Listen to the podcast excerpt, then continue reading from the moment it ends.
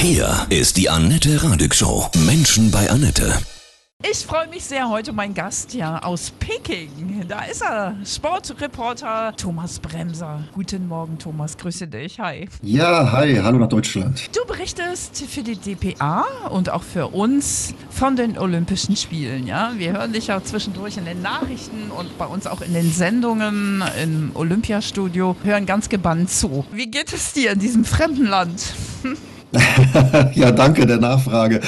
Ich will nicht sagen, ich zähle noch die Tage bis zum Abflug, aber es ist jetzt noch knapp eine Woche und ich sag mal so, es ist auch ganz schön, dann glaube ich wieder in, in Deutschland zu sein. Ich will jetzt nicht alles schlecht reden. Es ist natürlich spannend. Jedes Land, äh, in das man reist, ist spannend, aber es sind doch schon einige Einschränkungen, die wir hier durchmachen mhm. müssen. Ja, das zerrt dann ab und zu doch schon so ein bisschen, muss ich, muss ich schon ehrlich sagen. Also ich kann mich erinnern, da hast du dann auch mit deiner Kollegin Manja Borchert ähm, so erzählt mit den Tests Tests auch, dass ihr da auch ein bisschen so eingesperrt seid. Boah, das hat mich schon sehr berührt. Kannst du das nochmal erzählen, wie das so läuft bei euch? Ja, wir sind hier in einem äh, Hotel untergebracht, wo nur Journalisten wohnen aus der ganzen Welt. Äh, mhm. Und das ist quasi eins von mehreren in der Stadt, ähm, was nur reserviert ist für Olympia. Und das ist abgeriegelt. Äh, unsere Hoteleinfahrt ist mit einem großen Zaun umzäunt, über den man nicht drüber gucken kann, wo auch kein Schlitz oh. ist oder sowas. Also der ist zu.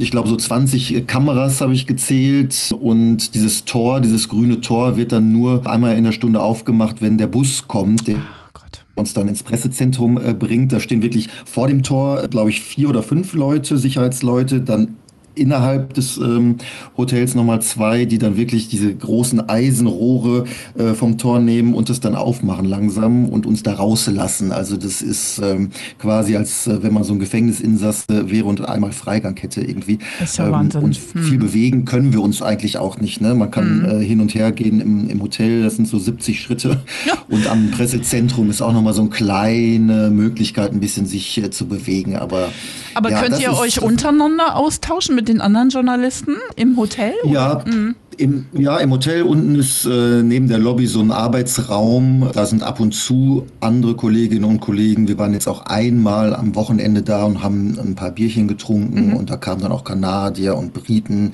mit denen man mal äh, in Kontakt kam. Äh, aber ansonsten ist da eigentlich jeder für sich, weil, weil mhm. wir natürlich auch sehr lange Arbeitstage auch haben. Ja, Party ist gar nicht, auch mit den Sportlern wahrscheinlich alles völlig abgeschottet, ne? Ja, mhm. genau. Die Sportler, die sind in ihrem Athletendorf. Die haben ähnliche Bedingungen, glaube ich, wie wir hier. Die müssen auch täglich zum PCR-Test mhm. und ähm, dürfen auch sich nicht so bewegen, wie es normalerweise wäre.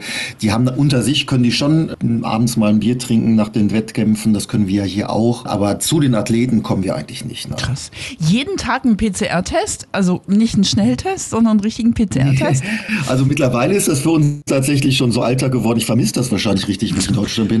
Also äh, wir haben hier im, im Hotel haben wir so eine so eine PCR-Teststelle sozusagen. Da sitzt immer eine, eine, Chinesin voll eingepackt, ja, in Plastik. Auch die Schuhe sind mhm. eingepackt. Dann noch ein Visier über der Maske ähm, und ähm, die äh, steckt uns dann jeden Morgen so ein Wattestäbchen in den Mund und mhm. zwar auch sehr ne, weit und ähm, oh. bis man nicht mehr kann. Dann wird das analysiert und wir kriegen nur Bescheid, wenn er positiv sein sollte. Aber mhm. es ist mhm. noch nicht vorgekommen und ich glaube, bei 70.000 Leuten, die in dieser Olympiablase sind, ist jetzt kein neuer Fall dazugekommen aktuell. Also wir sind da sehr, sehr sicher eigentlich, muss man sagen. Falls der mal positiv ist, dann werdet ihr gleich in Quarantäne gesteckt oder wie? Ja, genau. Dann äh, kommt wohl jemand äh, vorbei. Ich, ich habe es noch, noch, nicht erlebt, auch bei keinem Kollegen, mhm. Gott sei Dank. Äh, und dann, dann kommt man in so ein Isolations Pensionshotel und da ist man dann, glaube ich, noch gefangener als hier. Mhm.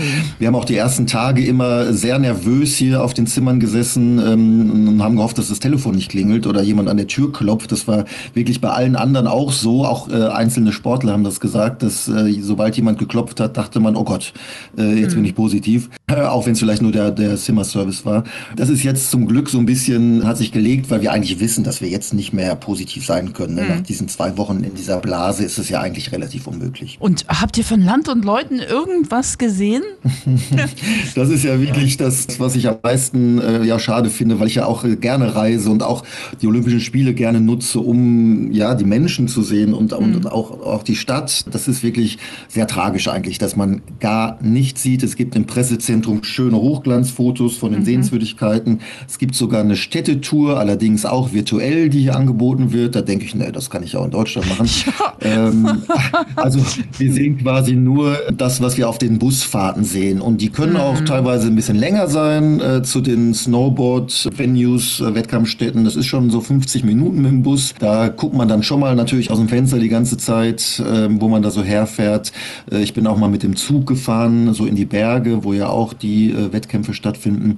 Das ist so das Einzige, wo wir mal so ein bisschen sehen. Aber ich glaube, da sieht man auch nur das, was sie sehen wollen. Ne? Also ja. die wissen ja genau, wo die Busse herfahren. Und mhm. Ähm, ja, von daher würde ich nicht sagen, dass ich einen Eindruck habe von diesem Land. Wie fühlst du dich generell? Bist du froh, wenn es vorbei ist? Oder ich meine, das ist ja als Sportreporter immer ein Event, ja, Olympia für mhm. Olympia zu berichten. Das ist ja sensationell. Das vergisst man ja nicht. Nee, also ähm, das stimmt. Äh, es sind auch nicht meine ersten Spiele, zum mhm. Glück wahrscheinlich. Äh, kenne ich das auch anders und äh, es hat ja in großen Teilen nicht viel mit Sportevents zu tun. Ne? Also mhm. auch ähm, auf den, an den Wettkampfstätten sind nur sehr wenige einheimische Zuschauer, die da ihre äh, Fähnchen äh, wedeln. Ähm, aber da ist ja jetzt nicht groß Stimmung und Spannung irgendwie ja. spürbar.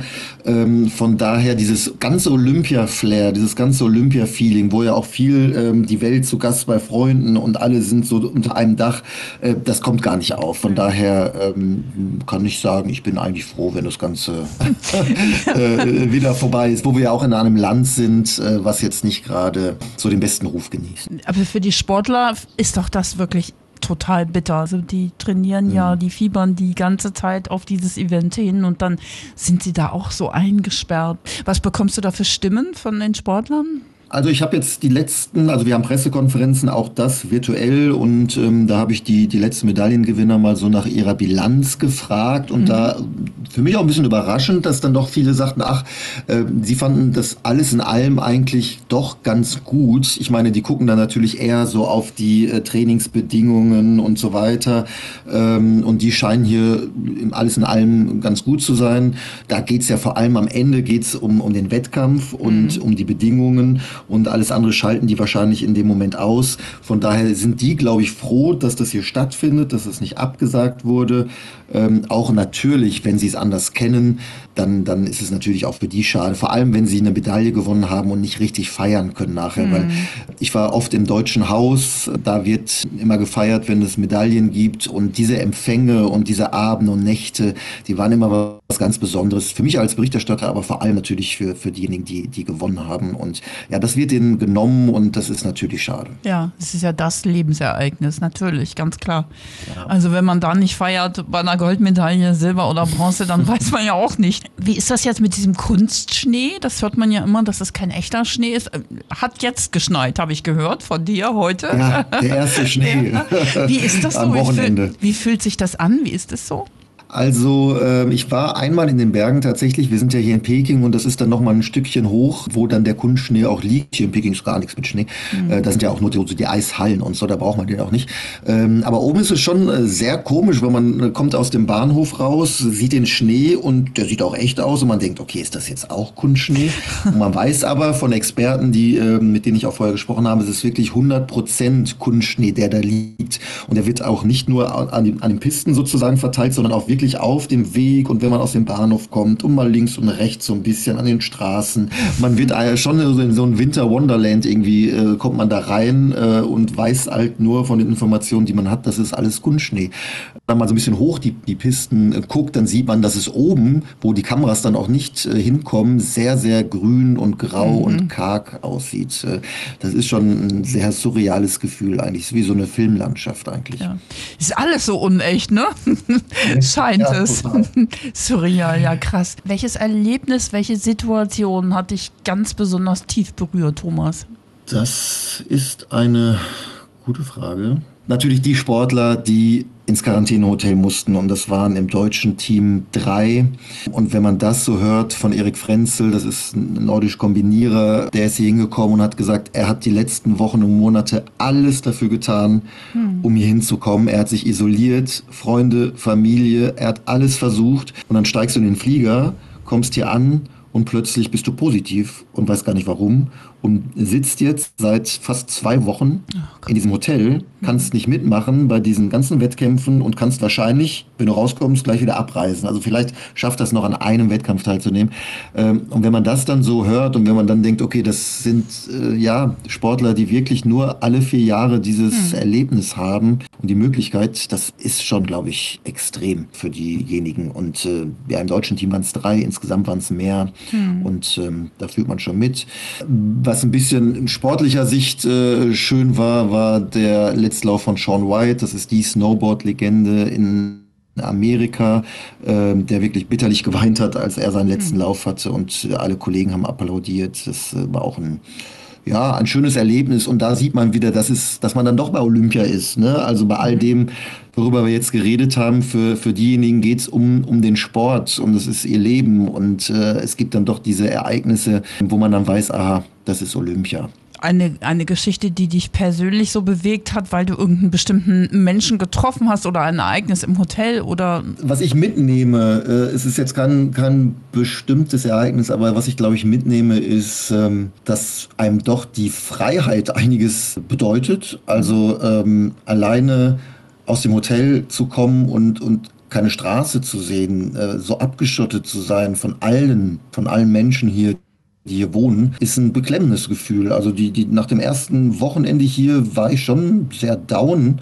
da hatte ich schon eine Phase, wo ich dachte, boah, das ist schon, schon hart. Nur sein Hotelzimmer zu sehen, sich mhm. kaum bewegen zu können, hier wirklich so auch behandelt zu werden, als ob man irgend so ein, so ein Virusträger wäre, der jetzt mit dem Virus hier ins Land kommt und, und alle müssen abgeschottet sein vor dir.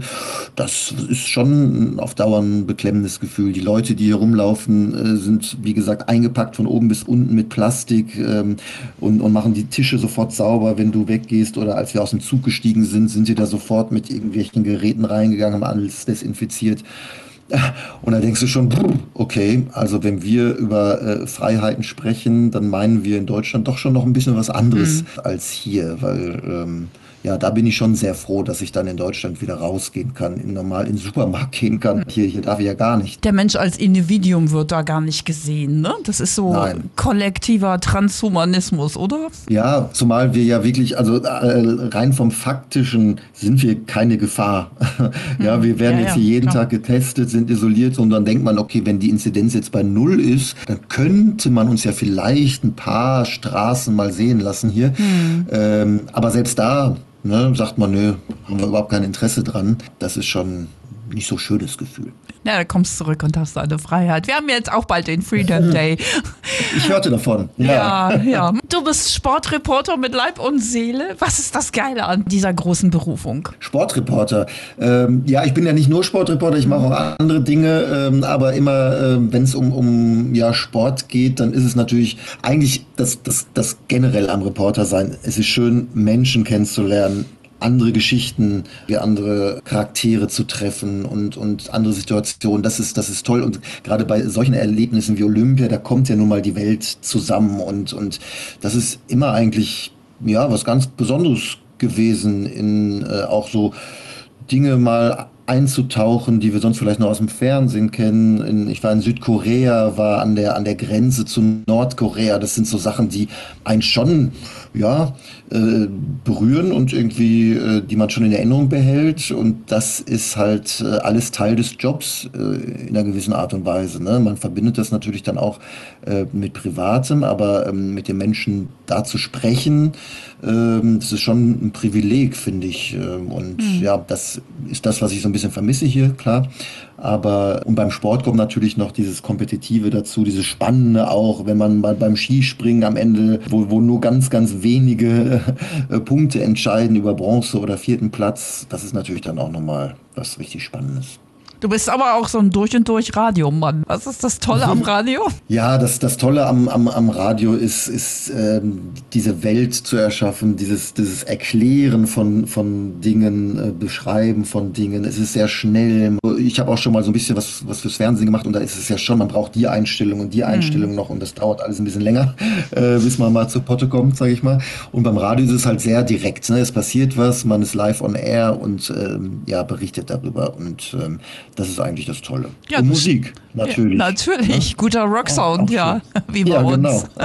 Aber du schaffst es ja auch, diese Bilder in unseren Kopf zu transportieren. Das ist ja wichtig, weil wir können es ja gerade nicht sehen, wenn wir dich hören und du erzählst uns vom Skispringen oder so. Das ist schon toll. Genau, und das mhm. ist auch natürlich, ja, und es ist ja auch was Wichtiges teilweise. Das äh, Sport, äh, das haben wir jetzt bei Olympia wieder gesehen, rückt immer dann so ein bisschen in den äh, ähm, Rückspiegel sozusagen, wenn es um, um politisches, menschliches geht. Und ich sehe das so ein bisschen auch als, als Pflicht an und Aufgabe, so ein bisschen darüber zu berichten, was, was in diesem Land passiert ja. und mhm. äh, dass halt Minderheiten hier stark unterdrückt werden. Und darum bin ich eigentlich auch hier. Es war die Diskussion, sollen wir eigentlich nach China fahren? Und ich finde es aber wichtig, dass man nicht nur über den Sport berichtet, sondern auch diese Dinge. Also wir haben mit Uiguren gesprochen, wir haben mit Menschenrechtsorganisationen gesprochen, um genau darüber auch zu berichten. Und äh, das ist eine Verantwortung, die man hat und äh, dem, der, der wollte ich auch gerecht werden. ja, du hast mit, mit Uiguren gesprochen. Was kamen da für Statements? Ja, es ist, gibt halt hier eine äh, Region, äh,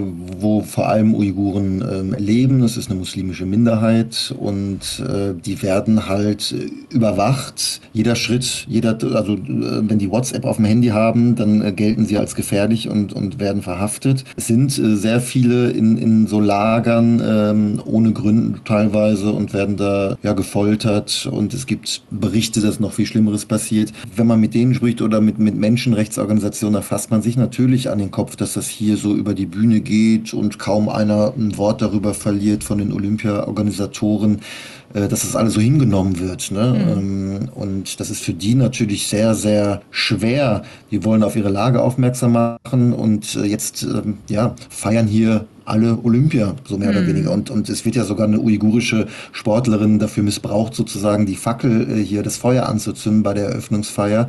Auch eine ganz klare politische Botschaft sozusagen von der Führung hier, um der Welt zu zeigen, guck mal, wir sind ja tolerant auch gegenüber Minderheiten, was natürlich völliger Quatsch ist. Das tut einem schon leid und äh, man hofft immer, dass das irgendwas irgendwas bringt, äh, dass hier die Welt hinschaut. Ich habe da meine Zweifel, weil in einer Woche ist der Zirkus hier vorbei. Dann geht die WM in Katar los, dann beschweren wir uns darüber wieder alle und ja. dann geht's weiter und weiter. Es ist, es ist, es ist schwierig, schwierige mhm. Situation, aber es ist wichtig, dass man auch darüber berichtet. Unbedingt. Bist du in Katar dann auch mit dabei? In Nein. der Weihnachtszeit? Okay. Mhm. Das mache ich nicht. Ja. Ich, das gucke ich, glaube ich, auch noch niemals. Ja, ja, das wird auch das nächste Problem. Das wird noch sehr ja. spannend, ja. Wenn du wieder zurück bist, Thomas, ähm, in Berlin. Was wirst du als erstes tun, wenn du aus dem Flieger aussteigst und dann in deine Freiheit kommst? Wahrscheinlich vor, vor ganz, weil ich es nicht anders kenne, werde ich wahrscheinlich mir sofort einen PCR-Test machen lassen. aus, aus alter Gewohnheit, wenn ja. ich mal schnell zur Teststelle.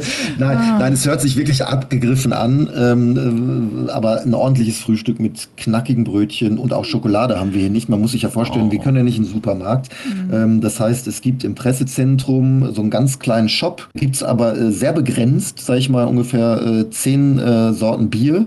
Ähm, es gibt Nudelsuppen und es gibt so kleine Chipstüten. Mhm. Äh, das war es, glaube ich. Äh, und hier im Hotel gibt es auch nochmal Chips, die liegen dann in so einer Vitrine, in einer Glasvitrine, als ob das irgendwie so ein Reichtum wäre. Mhm. Äh, es gibt aber sonst nichts. Also die Kollegin, mit der ich hier bin, die ist Schokoladenjunkie, die dreht ja. durch jetzt irgendwie mittlerweile. Die Manja am Borchert, ja? Bekommt. Die Manja, ja. ja. Ja, ja, Oh, die Arme, und, schöne Grüße, äh, da will ich auch durchdrehen. das mache ich. Ich darf es dann ausbaden, diese Stimmung. Ne? Ach, äh, ja. Und, und äh, ja, so ich frische Gespräche. Also wir werden zusammen, glaube ich, wir kommen am Dienstag nach äh, Schlussfeier an, mhm. so vormittags, da werden wir, glaube ich, erstmal äh, frühstücken zusammen. Super. Vielen Dank für diese ganz spannenden, offenen Einblicke. Danke auch. Von Herzen alles Liebe und kommt gut heim und viel Freude noch bei den positiven Dankeschön. Sachen in Peking. Ne? Wollte ich gerade sagen. ja, ich genau. Sagen. Immer, immer alles Gute. Natürlich. Ja. Von Herzen alles Liebe, Thomas Bremser. Ja, tschüss. Danke. Ciao.